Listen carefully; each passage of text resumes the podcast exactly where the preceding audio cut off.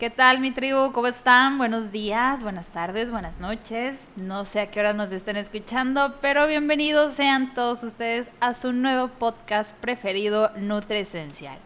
Y hoy, como cada jueves, tenemos un invitado especial. Recordarán que dijimos que vamos a tener una sección de entrevistas porque la nutrición tiene tantas ramas que ni, si ni siquiera se pueden imaginar esta rama tan especial que tenemos el día de hoy.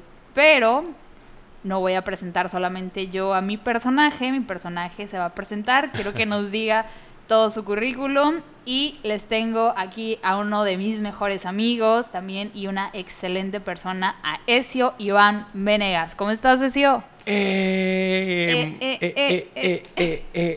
Súper contento de que por fin este, tenga la oportunidad de estar aquí contigo en esta nueva aventura preciosa que estás emprendiendo del podcast de NutriEsencial.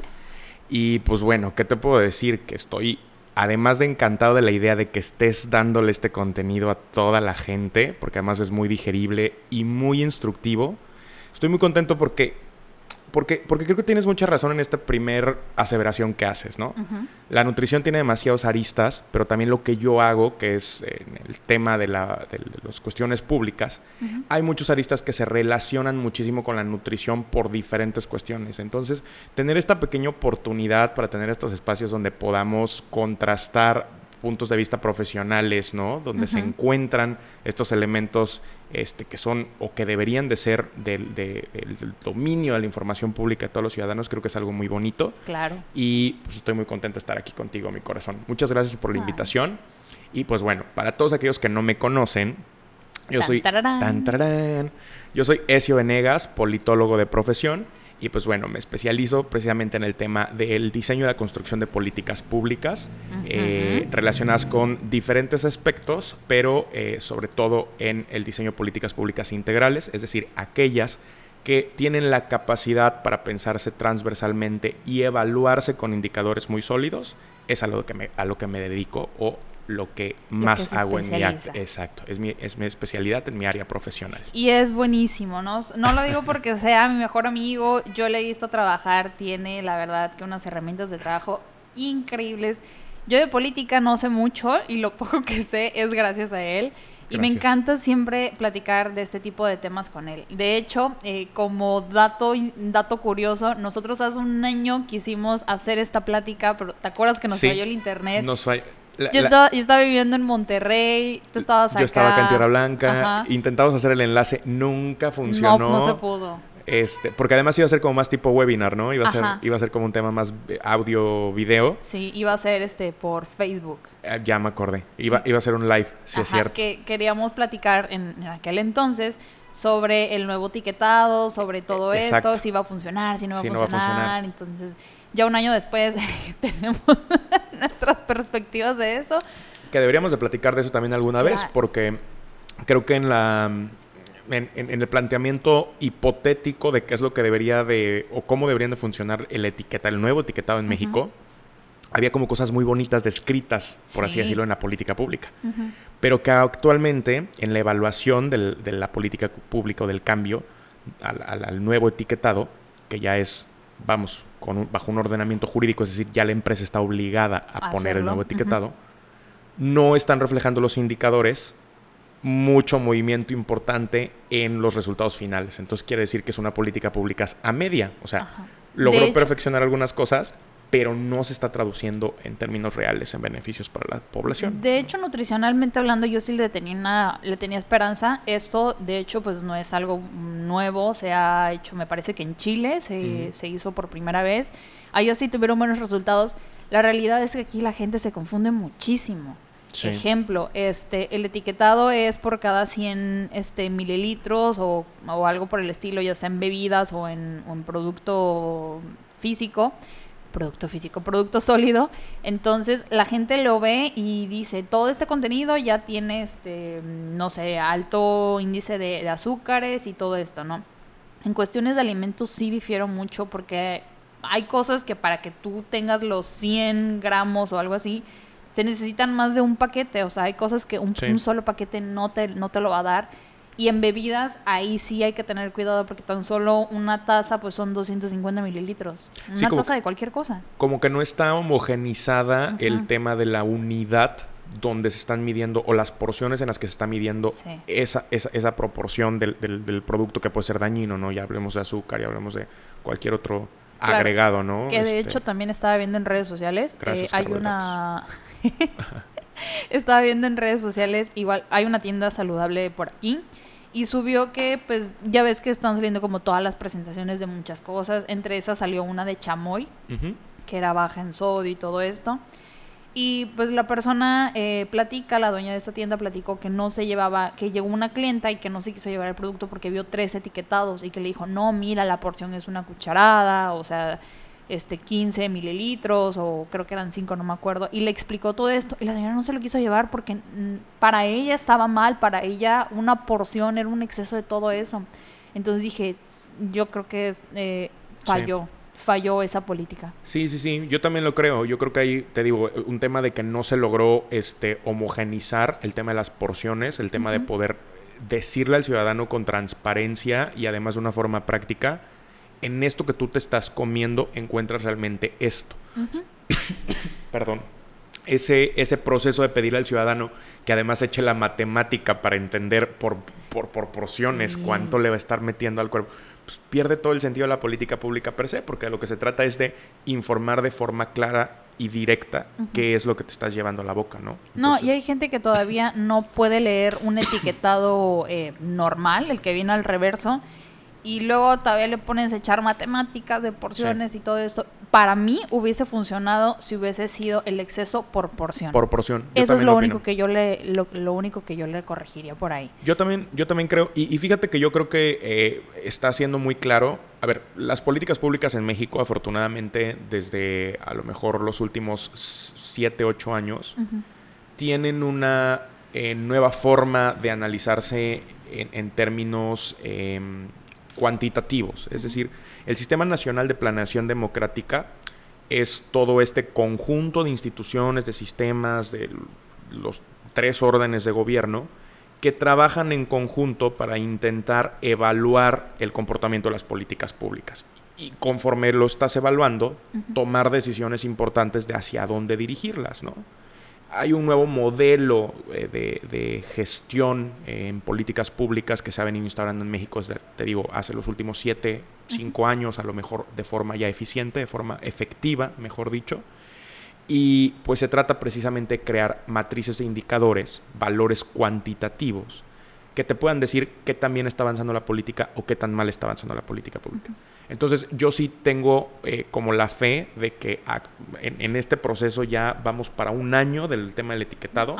Posiblemente para el segundo, como que eh, la evaluación de esta política pública le permita a la Secretaría de Salud, le permita a la COFEPRIS, le permita a todas las instituciones relacionadas alrededor de este tema, este, poder tomar las medidas necesarias para reajustar esa política pública del etiquetado y dejarla, como tú dices, por una valoración en porciones que creo que sería lo más efectivo para que el ciudadano lo entienda.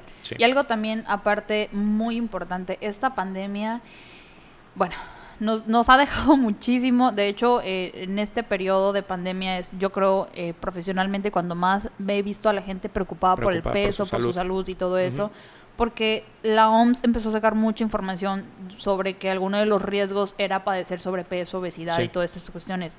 Ahora, hablando eh, en números, aquí en México somos uno de los países con mayor índice de obesidad, tanto en adultos como en niños. En niños me parece que tenemos primer lugar, en adultos segundo, si no me Por ahí vamos, sí. Por ahí, eh, estando arriba de nosotros Estados Unidos pero eso prendió muchas alertas rojas en, en, en, muchos mexicanos, lo cual este bravo, aplaudible por toda esa gente que decidió cambiar de hábitos en, en, esta temporada. Espero que, que, siga continuando.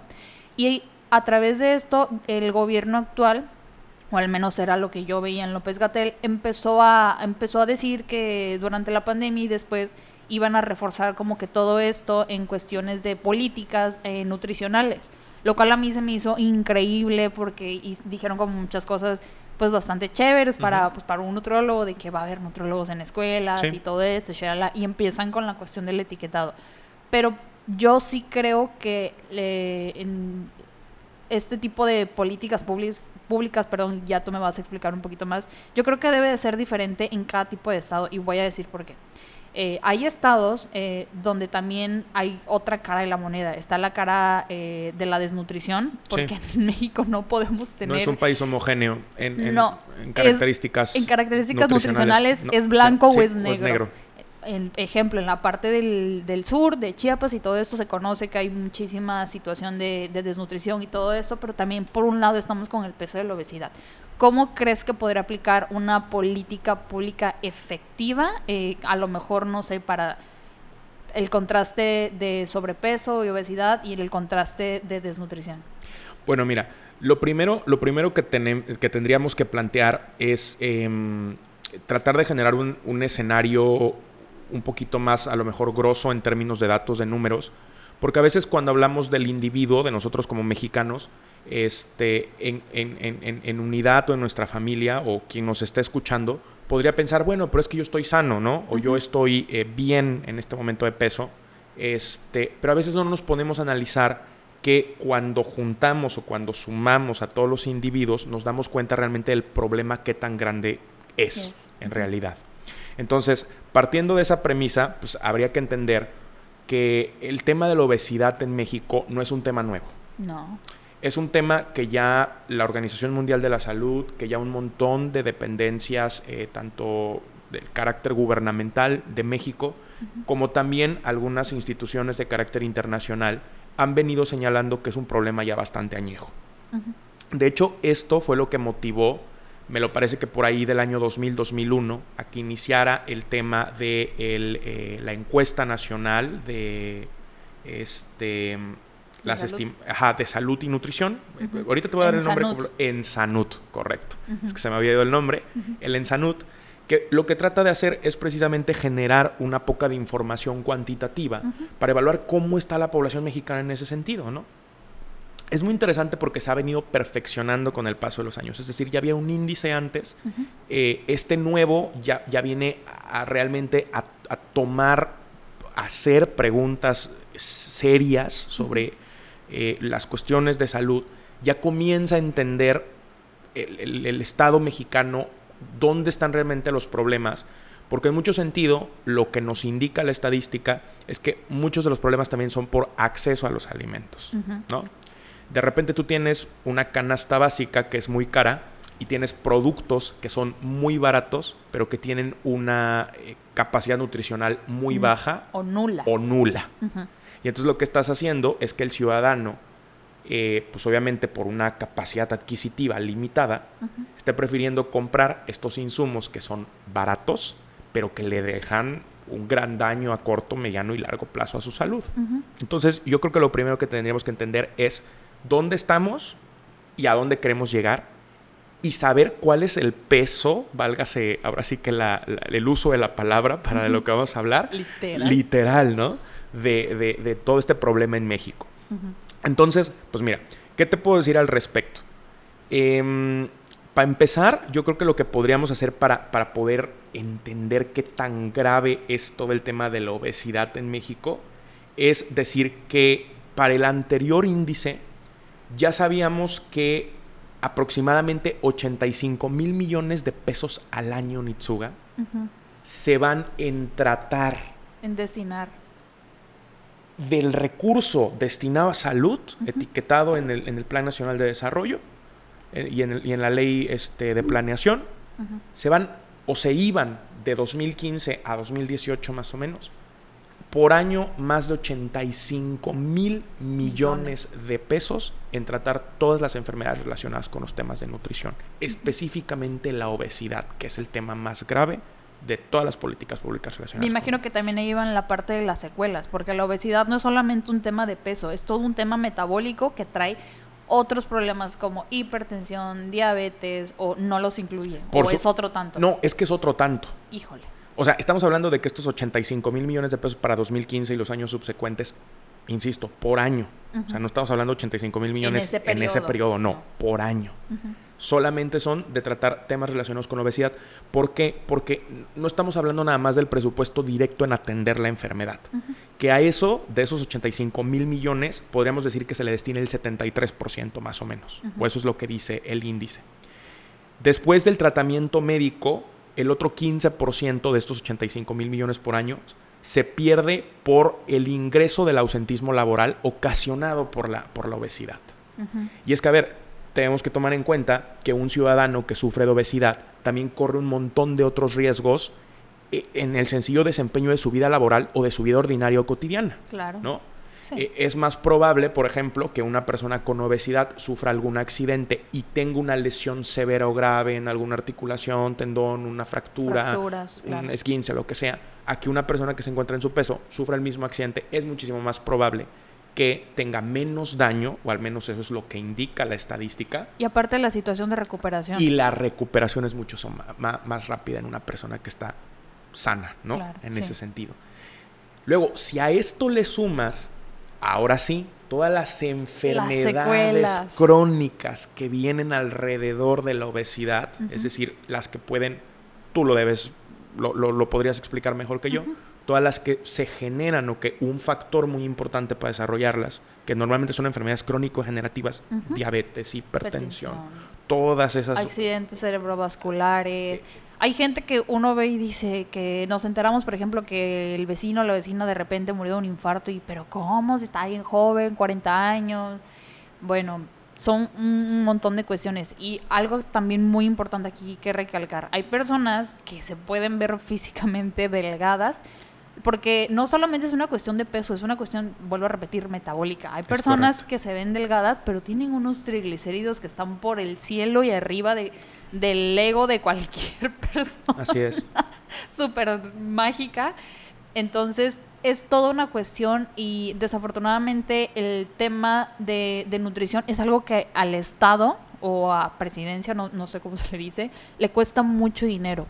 Pero nos cuesta a los mexicanos. O los cuesta, los cuesta, nos, cuesta mexicanos. nos cuesta a los mexicanos, porque fíjate que yo creo que ahí es donde, donde se encuentra a lo mejor también uno de los grandes este, aristas que podemos analizar para entender la gravedad del problema. Te decía, son 85 mil millones por atender directamente la obesidad y después por, por los problemas económicos alrededor del ausentismo y la incapacidad que genera laboralmente para, para, para, para, las personas que desafortunadamente sufren de obesidad o de sobrepeso. Luego tienes otros 40 mil millones más en atender las enfermedades crónico-degenerativas que se puede estipular o se puede generar esta relación causal directa donde dices, esta persona la tuve con obesidad hace un año y hoy ya es diabética. Y lo más seguro es que el próximo año, porque así lo muestra la tendencia, ya también tenga insuficiencia renal, hipertensión.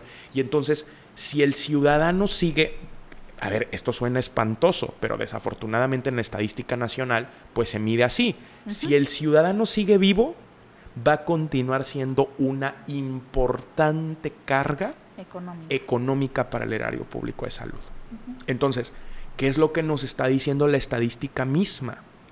que para poder romper con este círculo vicioso donde la enfermedad y la falta de atención nutricional en México está ocasionando estos grandes números que alertan, porque además tenemos recomendaciones de todos los organismos internacionales. La OCDE ya nos dijo, a ver México, necesitan políticas fuertes en materia de nutrición y de salud, de contención del, tema de la obesidad, de reducción de enfermedades crónico-degenerativas a través de la prevención. Ya nos lo dijo la Organización Mundial de la Salud, ya nos lo han dicho cuatro o cinco agencias especializadas de otros estados para la cooperación internacional y sencillamente no parece haber ese avance, ¿no? E, ese, ese proceso de crear políticas públicas realmente responsables. A punto. No llegamos a ningún punto. ¿Pudiera haber alguna explicación para eso? Yo creo que sí. Y es que articular políticas públicas en materia de salud siempre es complejo por cuatro o cinco motivos muy específicos. El primero pudiera ser por la falta de capacidad eh, técnica, es decir, que en México no hubiese suficientes nutriólogos para atender a toda la población mexicana. Pero afortunadamente ese no es uno de los problemas en México. No, tan solo en México cada año se gradúan 200 nutriólogos. Entonces... Eso en 2012. Imagínate. Ya ahorita estamos a 2021. Estamos hablando que, hay, más escuelas, eh, algunas eh, universidades públicas han expandido este su, su cupo. Entonces, en ese entonces, en el año 2012, cuando recién entré, esa era la, el número. 200 nutriólogos eh, anualmente se gradúan. Ya ni siquiera te hablo de estados más grandes. No, entonces, eso no es. De hecho, la estadística nos lo dice. Hay, suficientes nutriólogos en México para atender la demanda eh, de, salud nutricional preventiva, que creo que es en lo que nos deberíamos enfocar.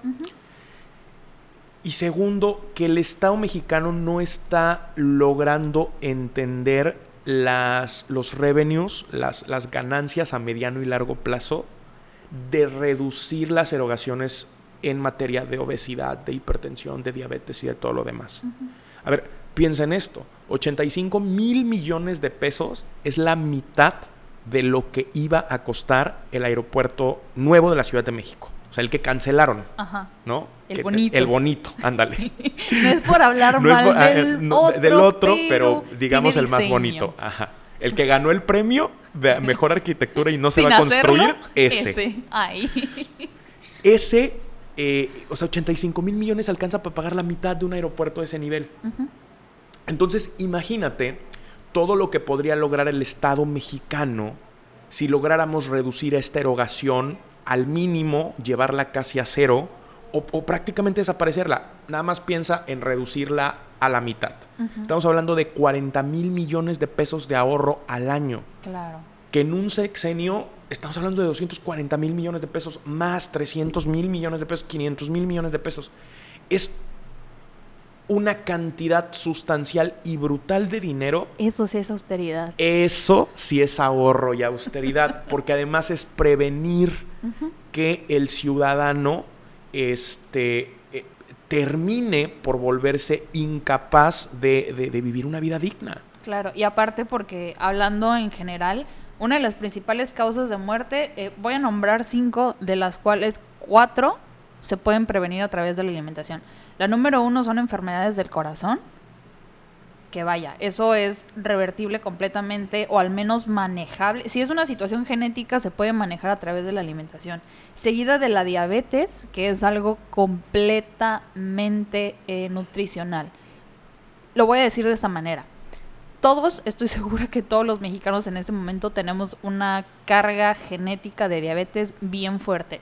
La tuvieron nuestros papás o la tuvieron nuestros abuelos o algo por el estilo. Diga, pongámoslo de esta manera, es como una pistola que ya está cargada. ¿Qué es lo que va a jalar el gatillo? Tu alimentación. Claro. Todos los días, diariamente, uno decide si está jalando el gatillo, o está alejando el dedo de esa parte. Tan solo hablando de diabetes. Sí sin hablar todas las, ahora sí que las consecuencias. Tumores malignos es la tercera causa de muerte, que también...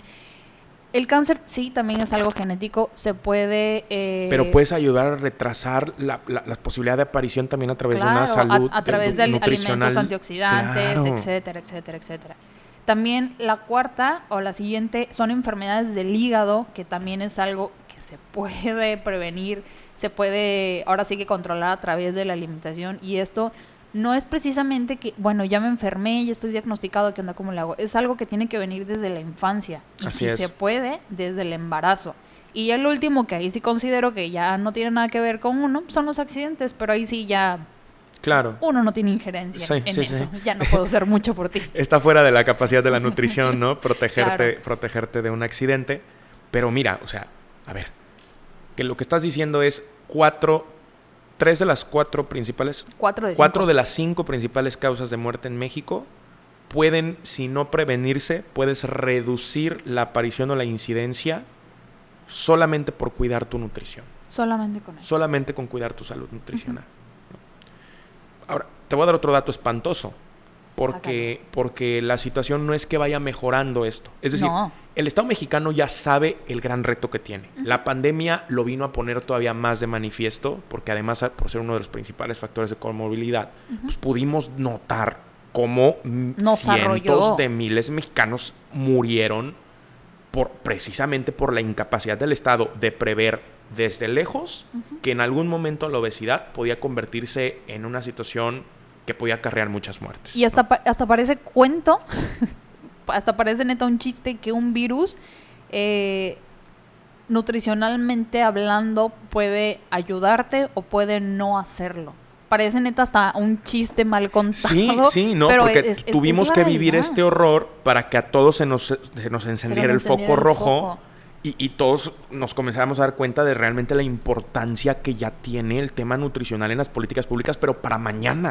Pero, o sea, sí, o sea, ya esto no es un tema que pueda seguirse prolongando y prolongando y prolongando y que le podamos dar largas o tratarlo de matizar o de taparlo con estas campañas disque preventivas de información y todo lo demás. Sí está bien, pero en la realidad no están generando un impacto medible, cuantificable y que realmente se vea en una mejora de la calidad de vida de los mexicanos. Claro. ¿Por qué te digo esto? A ver, Animal Político recientemente acaba de publicar un, eh, ensayo con respecto a una nota periodística con respecto a este tema en particular. Se los recomiendo muchísimo. Es del 2021, de. Em, ahora mismo les doy la fecha. Del 12 de junio de 2021. O sea, tiene apenas unos, un mes y unos días que se publicó. Por este, Andrea Vega, una extraordinaria periodista y escritora de Animal Político. Y dice Andrea: a ver, el tema es que la situación no está mejorando. Dice Andrea, eh, de las mujeres mexicanas, el 76% de las mujeres no tiene un peso saludable. Wow. Estamos hablando de el, mucho, mucho, muchas mujeres, muchas mujeres mexicanas. Pero lo interesante es que de la anterior encuesta, o sea, del, índice que nos arroja la anterior encuesta en, este, salud. y nutrición, vemos que subimos de 73 en 2012 a 76% en 2020. Entonces, se está poniendo peor. Se está poniendo peor. Tenemos 3% de mujeres que están sufriendo mayor obesidad que en 2012. Y eso podría parecernos poco. dices, bueno, es 3%. A ver, 3%. Ya a nivel general son muchas. Son muchas mujeres. Miles. Cientos de miles. Cientos de miles, cierto. ¿No? Entonces, estamos hablando de un montón. Ahora, ¿cómo va el tema de los hombres?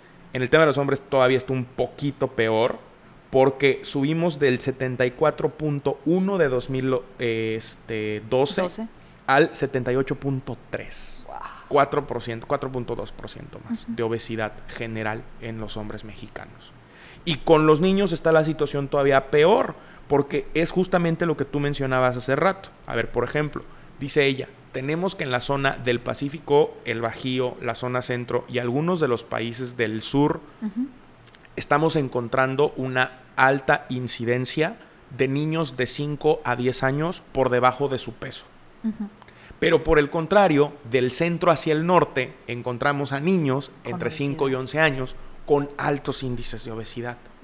Entonces, lo primero que tendríamos que entender es que las políticas públicas enfocadas a salud, a salud nutricional, uno, tienen que ser de carácter preventivo, es decir, lo que tienen que buscar es a través de la implementación de las estrategias y la ciencia de la nutrición, tratarnos de ayudar a reducir otros eh, índices o importantes, factores importantes del desarrollo de otras enfermedades que pueden ser crónico-generativas y, como tú bien lo dijiste, de las principales causas de muerte en México.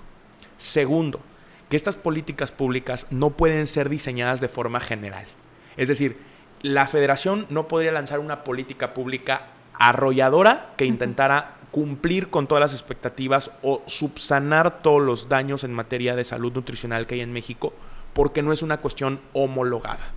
Como tenemos aparición de un montón de personas con obesidad, lo muy lamentable es que el margen de personas que se encuentran en su peso correcto también es muy chiquito. Claro.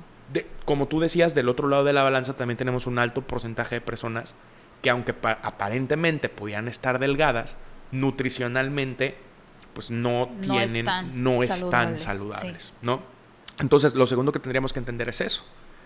Y, y, una vez entendiendo eso, sabemos que cualquier política pública en materia de nutrición, sobre todo para la prevención en México, tiene que generarse de dos formas. Primero, transversal, es decir, entender que estamos atacando a un tema de salud nutricional, pero con el objetivo de algo muchísimo mayor, que es la salud de la o sea, la, prevención y el cuidado de la salud integral a mediano y largo plazo. Claro. Tú hoy le cuidas a lo mejor la alimentación a un niño, pero lo que estás haciendo es que ese niño, cuando llegue a su edad adulta, sea un niño, un, adulto sano, productivo y que al final de cuentas le permita a este país empujar para adelante.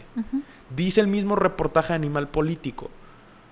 Em, habría que analizar, por ejemplo, incluso cómo afecta el tema de la nutrición adecuada hasta en los índices de educación.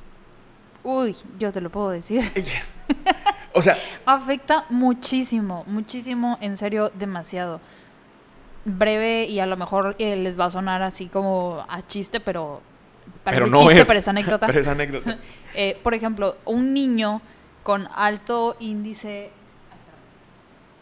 Un niño que tiene ejemplo, que no desayunó, y esto lo vimos todos nosotros en la primaria, el típico niño que se desmayaba. Que se desmayaba en, los honores, a, la bandera, ¿no? Eso, eso es una de las principales razones. Niños que, que, que, tienen desmayos, y eso ya por el lado a lo mejor de la desnutrición, de que no desayunaban o cosas así, pero también por la parte de la obesidad. Es, eh, en primera, el niño no va a tener una capacidad de aprendizaje natural. ¿Por qué? Porque ejemplo, puede estar en el receso, puede tomar muchísima azúcar y todo esto, puede haber una hiperactividad, puede hacer que el niño no se concentre entre muchísimas cosas. Son muchísimos factores demasiado, demasiado importantes. ¿ok? Aparte de que un niño con, con, que no goza con buena salud eh, física, tampoco lo va a hacer con una, una parte eh, cerebral. Algo eh, muy, muy curioso que, pasó en, los últimos meses, eh, estaba leyendo un artículo sobre niños con Asperger y autismo y todo esto, que eh, hubo un estudio que decía que, que, quitar ciertos alimentos con gluten y la parte del lácteo les ayudaba mucho a tener mejor concentración, muchísimas cosas, ¿no? Más la parte de sociabilidad, que mantengan una conversación contigo y todo esto. Entonces lo, lo puse en práctica aquí en Tierra Blanca con unas mamás, se juntaron cierto grupo de mamás, lo empezamos a poner en práctica desde de, la desde niños con autismo y Asperger, solamente. Sí, y desde la segunda semana empezamos a ver cambios increíbles. Niños que no querían entrar a terapia sin mamá, ya entraban solitos. Te podían, estaban, su terapia era de una hora, 20 minutos podían estar enfocados en la terapia. Entonces... Solo por cambiar su alimentación. Solo por cambiar su alimentación. Y lo mismo sucede en niños que a lo mejor no padecen de ninguna enfermedad, pero vaya, lo que uno pone en la lonchera del, hijo, créeme que va a influir demasiado. En, su día y en, su vida. En su día y en su vida, claro, porque son decisiones diarias que nos van a pegar en 20, 30, 40 años. Y, y, yo creo que está increíble que hayas puesto este ejemplo porque a lo mejor y le va a ayudar, sobre todo si nos están escuchando por allá mamás ¿no? Papás, no te duele nada más que tu hijo. Como mamá o como papá, ¿no? Entonces yo creo que este consejo que les está dando la nutrióloga Nitsuga, creo que es algo que deberíamos atesorar todos. O sea, imagínense, si cuidar la nutrición de un niño em, pues que, tiene algún grado, ¿no? Este, en, el, en, el, en el tema del Asperger, autismo, le ayuda con su concentración, con su capacidad para vivir una vida normal o lo más normal, más posible. normal posible. Ahora imagínate cómo te ayuda a ti que no tienes que enfrentarte, ¿no? Al Asperger o tu niño no tiene que enfrentarse al Asperger o al autismo. No, y aparte, los primeros cinco años de un niño son eh, cuando su cerebro se va a estar desarrollando un 80%. Entonces, ok, los primeros seis meses de leche materna, que es lo más indicado. Por favor, no den probaditos de nada. Por favor, no les den probaditos de atole. Los primeros seis meses son de, la, de, la, eh, de, lactancia, materna, de ahí viene la introducción a alimentos y todo esto. Y creo que más de un mexicano ha visto biberones con Coca-Cola en niños de uno, dos, tres años. Sí, sí, sí, sí, sí, total, total. A mí se los juro que se me sale el, el, corazón y el hígado por los oídos. O el juguito. ¿No? que, y que literalmente se le compran el juguito del Gerber porque es, pues, pues, porque la marca es supuestamente para niños. No estás leyendo las porciones, no estás, no estás viendo lo que le estás metiendo, que es agua pintada, saborizada. Agua con, un toque con de. un toque, que le pasaron la uva alrededor para coliera nada más, porque realmente no tiene nada de uva ese jugo.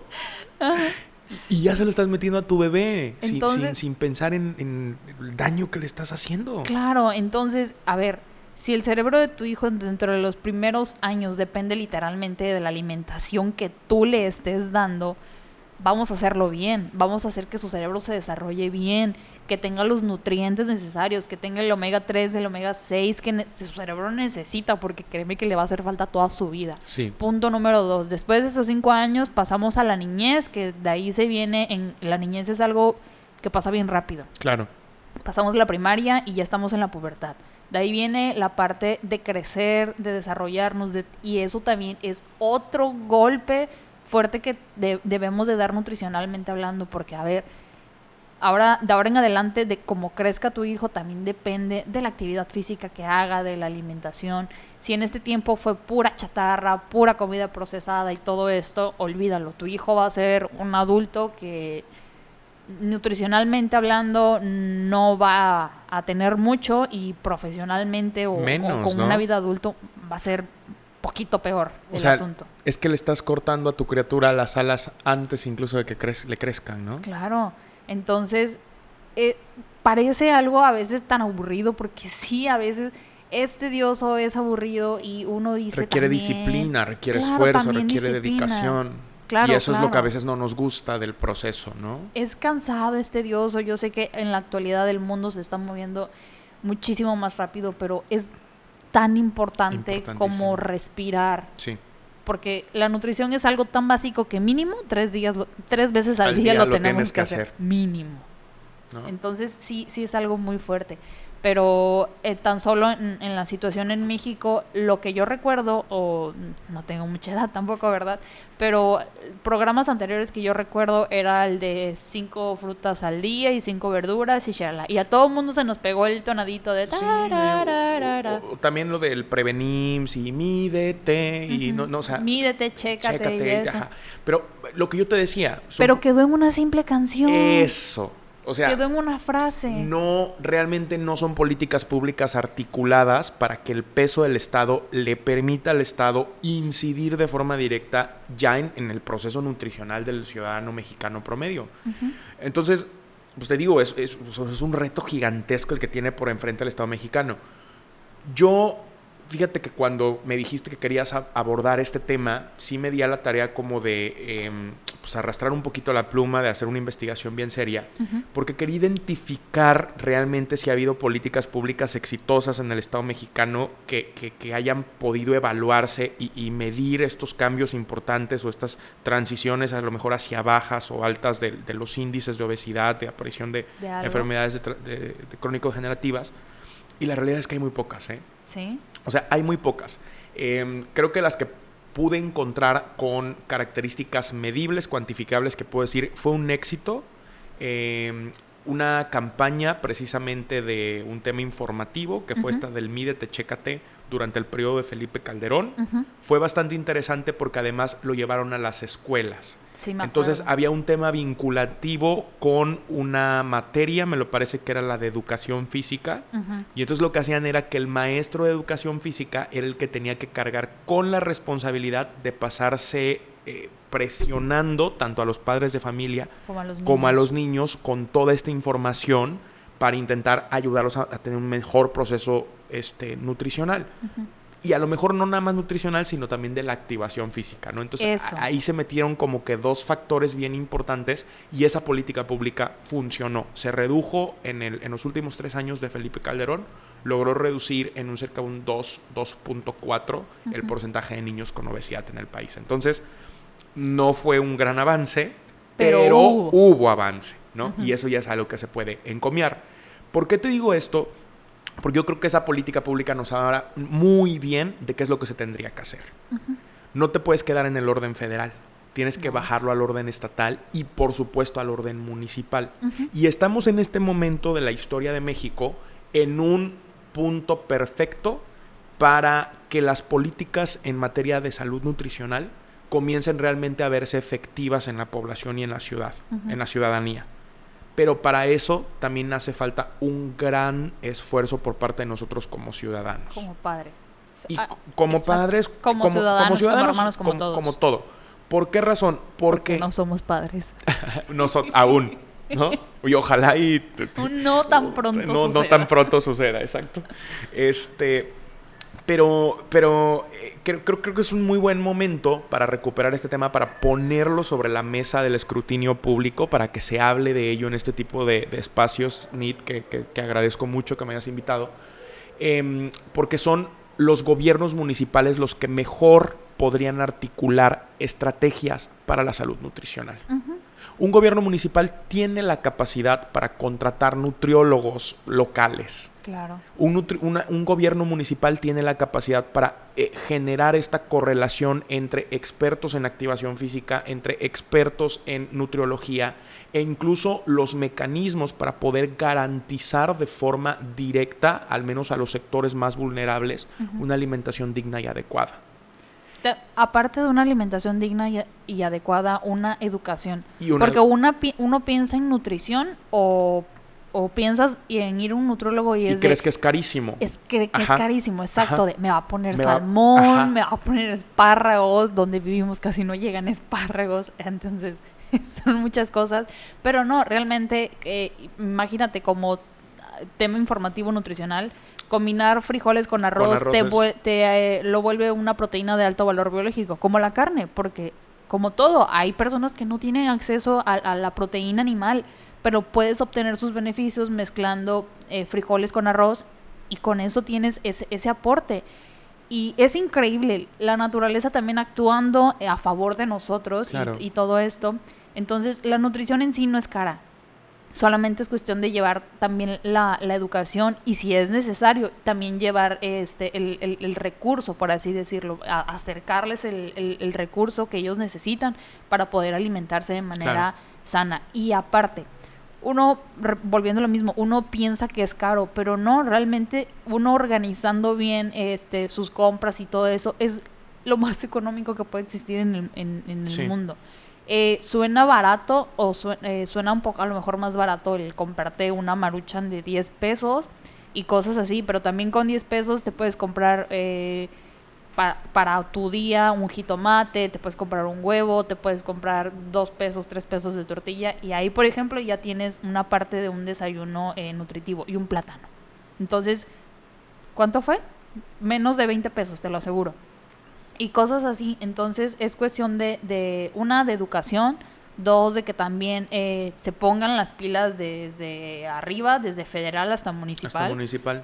Y tres, también que nosotros sepamos recibir esa información, sepamos recibir, perdón, esa información, porque breve contexto de lo que está pasando en la pandemia, ¿no? Es demasiado fácil culpar al gobierno de que, mira cuántos, muertos, que no sé qué, y, la tostada y shalala. Pero no nos damos cuenta de nuestra responsabilidad en ese proceso. Claro. Porque normalizamos comer todas las comidas con coca. Por ejemplo, el desayuno con coca, y la comida con coca, y la cena con coca. ¿Sabías que hay estados donde no se vende agua, solamente Coca-Cola? O sea, que, es más... No, no, llega el agua potable, pero sí te llega Coca-Cola. Chiapas se llama ese estado. O sea, yo he visto, por ejemplo, también de, municipios donde, no sé, el, camión del ciel llega cada, cada mil mes. Ajá. Pero todos los días llega el de la cerveza, ¿no? El de Corona o el de Superior. y, así, yo cuando supe eso de, que tomaban coca y no y agua, fue así de, ¿Cómo, ¿Cómo es posible esto? Y es en serio, la gente no, no compra agua, compra Coca-Cola. Y es así de, loco, espérate. algo muy mal está aquí, ¿no? Algo está terrible, está, está, muy, muy, muy, muy, mal. Entonces, cuestiones así. Pues ahí te traigo un par de políticas públicas que además pude, pude este, encontrar, em, que han sido funcionales al nivel municipal. Y pues la recomendación que yo dejaría para ya para ir concluyendo es precisamente que como ciudadanos, una vez que entendemos la complejidad de este gran problema, eh, ahora que están los nuevos gobiernos municipales por formarse, creo que es buen momento para formar patronatos, para formar grupos ciudadanos de padres de familia, de madres de familia interesados, de gente que practique deporte, de gente que entienda la importancia de la salud nutricional, nutriólogos, nutriólogas y pues comenzar a generar estos pequeños patronatos, pequeñas cooperativas de, de, atención ciudadana a este problema tan grave y comenzar a exigirle a los gobiernos municipales que lancen políticas públicas enfocadas con la nutrición. Un grupo de amigos que también se dedica al tema de la consultoría politológica, me hicieron el favor de pasarme copia de una política pública muy funcional que estuvo vigente en algunos estados del norte, en el, estado específicamente de Zacatecas y de Sinaloa, donde funcionó preciosa y perfectamente bien. Ay, ¿cuál es? Se trata de una política pública que vincula precisamente a las escuelas, a los espacios educativos, ¿no? Entonces, eh, además es una política pública que cuesta muy poco dinero. Eh, básicamente lo que se trata es que el aparato de gobierno municipal contrate a un grupo de nutriólogos que se van a encargar de toda la atención médica eh, de toda la atención nutricional y va enfocada a los niños eh, graduandos de primaria y secundaria. Entonces, solamente tomas entre quinto y sexto grado y entre segundo y tercero de secundaria. son los dos targets principales de la política pública. Entonces, los nutriólogos se encargan de eh, evaluar primero a estos grupos de todas las, las, primarias y secundarias del municipio, dictaminar dónde se encuentran los posibles focos rojos de riesgo y entonces a las escuelas donde se encuentran con un mayor nivel de eh, posibilidades de tener a niños, eh, vamos, con una salud en, riesgo. en, riesgo. a mediano o a largo plazo, es donde se concentra la política pública. Entonces, el gobierno municipal le ofrece tanto al grupo de los niños, por ejemplo, o a la escuela, le ofrece un viaje a los niños que alcancen la meta. Ay, qué cool. Es algo muy bonito porque es un tema motivacional al 100%. Entonces se reúnen a los padres de familia, se hacen pláticas, se hacen talleres, se les ayuda a entender precisamente que no hace falta gastar más para darles un mejor nivel de salud a, sus hijos a nivel nutricional. Y se generan estos como enconos de cooperatividad social interna, porque los mismos niños se comienzan a ayudar entre ellos. ¿Por qué? Porque todos quieren alcanzar la meta para el viaje, ¿no? Entonces, al finalizar el año escolar, los grupos que hayan alcanzado la meta de reducción de tallas y peso o de incremento, dependiendo de, de dónde se encuentre la situación de la escuela, pues se ganan un viaje a, no sé, a una playa, a un museo, a un algo. Entonces, es una política pública muy bonita que ha estado pegando increíblemente. Municipios, te digo, en el estado de Zacatecas y de Sinaloa, lograron reducir en cuestión de un año, dos años. O sea, imagínate, estamos hablando de un tiempo muchísimo más corto que en el que ha tenido resultados gobierno federal. En uno o dos años han logrado reducir hasta en un 10, 15 hay municipios que han logrado un 23% el índice de obesidad infantil en estos dos grupos muy específicos o en estos dos segmentos muy específicos. Tú estás hablando de que de entrada ya estás ingresando alumnos con un mejor nivel de salud a la secundaria que vienen saliendo de primaria, pero también estás ingresando ya a nivel bachillerato a un montón de alumnos que ya tienen un mejor nivel de vida o un, mejor nivel, además nutricional, para sus estudios de bachillerato y profesionales. Y aparte una edad de formación, de formación. algo que, se va a quedar con ellos o que al, menos la mayoría va a querer adoptarlo. Ahora, como el target es el niño, lo que está debajo de toda esa eh, ecosistema, pues es esta correlación entre el instituto educativo y el papá. Entonces, por añadidura, el papá también se educa. Sí. O sea, creo que es una política pública perfecta en ese sentido, porque vincula todos los espectros. Y, como te vuelvo a repetir, es una política pública que no es cara de financiar, que la mayor parte de los gobiernos municipales, incluso de estados pues un poquito menos desarrollados o de estados del sur, podrían aplicar sin ningún problema, porque además hay tres, cuatro, cinco fondos que eh, de carácter federal, algunos otros de carácter estatal, ya tendríamos que revisar ahí como que las condiciones de cada municipio para entender quiénes sí, quiénes no. Eh, pero la mayor parte de los municipios del país tienen acceso a tres, cuatro fondos que podrían funcionar para financiar precisamente este tipo de proyectos o este tipo de políticas públicas. Y pues este es un mensaje directamente para los alcaldes, ¿no? O sea, ya es como que el, eh, es como que el consejo directamente para los alcaldes. Vamos, que cuando estamos hablando de una política pública de este tipo, Estamos hablando de que lo más pesado, por ejemplo, sería la erogación del personal experto en salud y en activación física. Pero eh, los ramos principales, es decir, el gasto corriente que permite la federación y que etiqueta, pues perfectamente permite, exacto, la contratación de personal este, especializado específicamente para, para, para algunas cuestiones y como lo puede ser la nutriología, ¿no? O, los expertos en activación física. ojalá en serio lo replicaran. Ojalá en, serio, se replicara. En serio, porque los números no se ven favorables. Eh, desgraciadamente en México tuvimos muchas pérdidas eh, por estas cuestiones de, de, COVID y ni siquiera estamos sumando todas las muertes que han existido por enfermedades que pueden prevenirse eh, a través de la, de la nutrición, enfermedades metabólicas.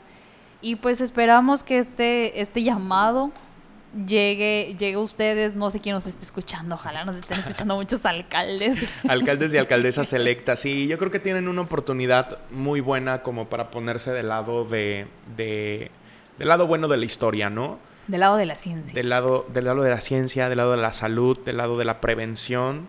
Y pues ojalá también, no, necesariamente que nos estén escuchando los políticos o los alcaldes. Yo creo que con que nos estén escuchando eh, ciudadanos conscientes, ciudadanos comprometidos y además que realmente quieran a su familia, a sus hijos, a sus hermanos, a sus primitos, pues a lo mejor ellos mismos podrían, como te decía, ¿no? Eh, organizarse para llevar ante sus gobiernos municipales o ante sus alcaldes electos. Claro. Eh, decirle, este tipo de propuestas. Exacto. Escúchate este podcast, ¿no? Eh, escucha este podcast. escucha este podcast. una política pública muy buena te regalaron. Y gratis. Mentira, les vamos a mandar el número de cuenta. Sí, no, les vamos a mandar el número de cuenta y este. Son 45 millones de dólares. Por municipio. Ay, pues muchísimas gracias, Ezio, por este espacio. Yo me moría de ganas por hablar de esto porque muchas veces uno piensa que el nutrólogo, el nutrólogo a su, a su consultorio y nada más. Y no, aquí como, como introducción, sabían que también la carrera de nutrición lleva la parte de la legislación. Claro. Yo les voy a ser bien honesta. Eh, en, en, esa, en esa materia no vi tanto como me gustaría la parte de legislar. Afortunadamente conocí a ese y me, me, ha explicado un poco de, de, este tipo de cuestiones. Pero a mí sí me gustaría ver eh, más nutriólogos en la parte de la legislación porque sabemos de lo que hablamos, sabemos de qué va el asunto. Que no digo que una persona que a lo mejor esté en, en política no sepa, pero hay situaciones que no nos informamos. Sí, como que no se ve la mano técnica, ¿no? En el diseño de las políticas públicas y en el etiquetado de recursos. Le, hace falta ahí mano técnica, sí. Entonces, tienes toda la Es, sí es urgente eh, ir como por esa área y la nutrición cabe en todos lados. Y cuando digo en todos lados, también cabe dentro de las políticas eh, mexicanas y de cualquier país, por una sencilla razón, porque estamos en serio, el, o el dinero que estamos dando en impuestos y todo esto que nos está costando a nosotros, claro. la gran parte se está yendo en, tratamientos cuando podríamos prevenir todo esto. ¿Por qué? Porque todo, todos esos 85 mil millones de pesos, que se van año.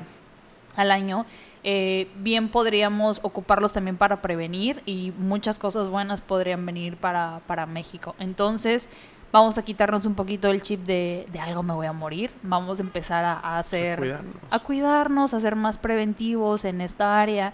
Y yo creo que, vaya, mm, mucho, por muchos años escuchamos que la mejor herencia que podemos dejar es una carrera eh, profesional, pero ahora difiero, creo que la mejor herencia que podemos dejar, no solamente de padres a hijos, sino de de amigo a amigo, de a lo mejor político. Los maestros, ¿no? De los maestros, a los alumnos. De político a su estado, municipio, país, etcétera. Lo mejor que le podemos dejar, yo creo que es una buena salud o al menos un sistema que funcione. Porque nos quejamos mucho de nuestro sistema de salud.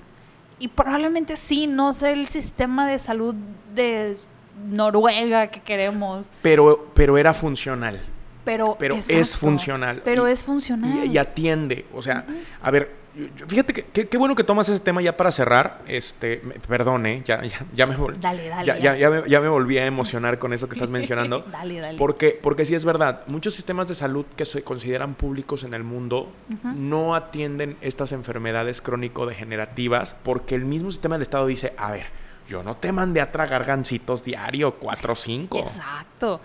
Y ahora, imagínense si en México nos, México es, es muy buena gente, nuestros políticos. La verdad es que sí, sí porque nuestro sistema de salud es muy laxo y muy flexible en ese tema. Ajá. O sea, en ese sentido, nuestro sistema de salud posiblemente podría catalogarse como uno de los mejores del mundo, porque acudimos al rescate de los ciudadanos en eh, enfermedades catastróficas que se le llaman, como lo es el cáncer, como lo es el VIH, como lo es algunas otras que son menores. Bueno, no se, le llaman menores porque son de menor recurrencia, pero no es que son una enfermedad menor, ¿no? Toda enfermedad es... igual de espantosa, ¿no? Lupus, vamos, algunas que pueden de repente aparecer.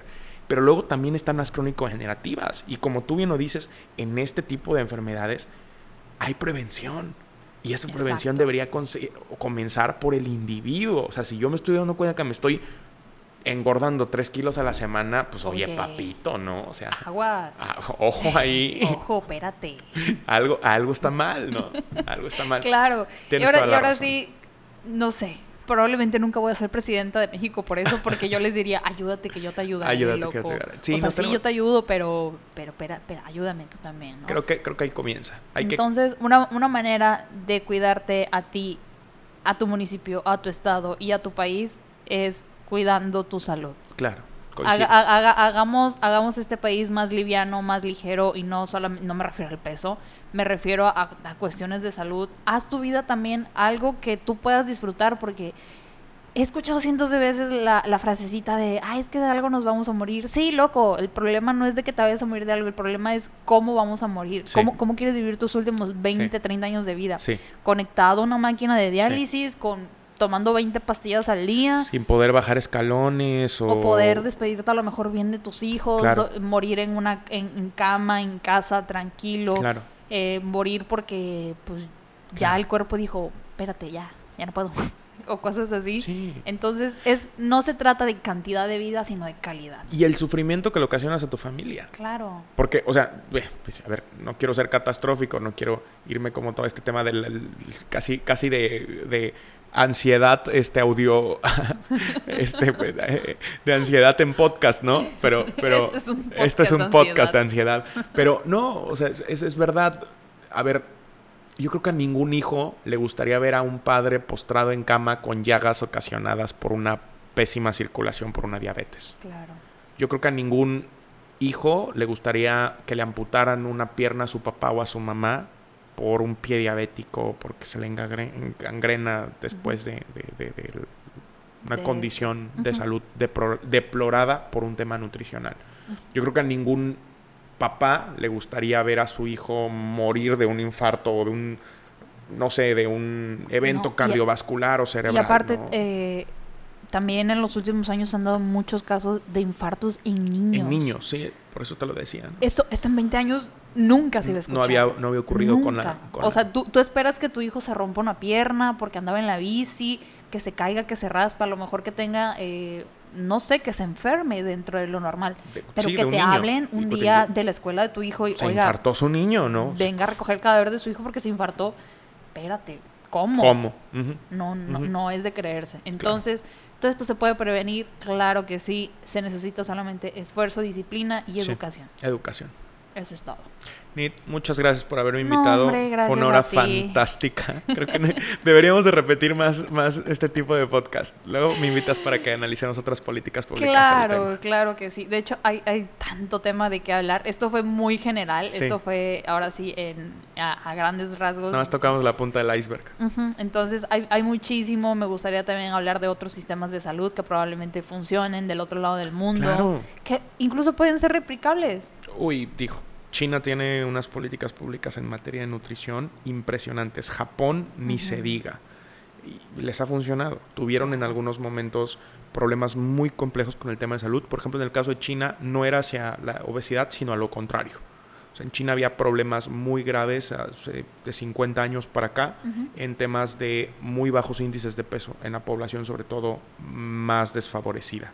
Y ahí fue un tema muy complejo que tuvo que implementar el Estado chino pero lo ha, lo ha sacado adelante. Entonces tienes razón, a lo mejor podríamos... Francia también, eh, hace varios años estaba mucho la tendencia en, adolescentes que querían verse súper delgadas. anorexia. En los 90, ya me acordé. En los 90 que te acuerdas que era la extrema delgadez, para el piercing en el ombligo. Bulimia, anorexia. La bulimia, anorexia y... El pan de cada día en Francia, sí me Francia, se empezaron a encender las alertas en Francia y eh, dan, dan un golpe firme y y ha mejorado. Y ha mejorado. Ya demasiado, Demasiado, demasiado. Entonces, hay dos caras de la moneda en, nutrición en México. Tenemos por un lado la obesidad, que es lo que más escuchamos, pero también tenemos la parte de la desnutrición. Ambos problemas son igual de importantes, ninguno es menos, eh, ni nada por el estilo, pero hay que atenderlos. Y voy a quiero terminar con una frase que publiqué el día del nutrólogo, me parece. Eh, la, mejor, la mejor salud pública en materia de nutrición que puede existir no empieza en gobierno, empieza en tu cocina. Claro. Qué frase, qué frase. Te la voy a robar. Te la voy a robar cuando me toque dar, este, cuando me toque consultar con temas de nutrición, me la voy a llevar para, para, los alcaldes y alcaldesas. Cuando gustes. Ahora sí, amigos, ya nos vamos a despedir. Nosotros, según de 40 minutos, esto ya se descontroló una hora. No, exactamente una hora. Bueno amigos, muchísimas gracias por llegar hasta este minuto. Gracias Ezio por prestarnos tu voz y por prestarnos tu conocimiento, por estar aquí compartiendo micrófono conmigo. Gracias por invitarme. Y gracias a todos los que nos están oyendo, los que se están eh, siguiendo el podcast. Recuerden darle seguir para que les avisen cuando estos podcasts estén subiendo. Les prometo que voy a hacer la cosa más constante y a modo también de, de comercial. Ezio eh, y Ángel, que fue el invitado pasado, también tienen un podcast buenísimo. No son tan constantes mis niños, pero son temas como muy, muy de todo. Ellos hablan de todo, yo hablo de nutrición porque me gusta, me apasiona. Ellos hablan de la vida en general porque también les, les gusta y les apasiona. El podcast se llama Solvitur, se los recomiendo. También está en Spotify, está en todas las plataformas. Ya me parece que en Apple Podcast está, ya también ya, está. En, todas las de streaming de audio lo van a encontrar. YouTube no aún, pero a lo mejor más adelantito. Ya casi, ya, casi. estamos en eso. Entonces, eh, se los recomiendo muchísimo. A modo de comercial, pues eh, tienen este podcast igual buenísimo.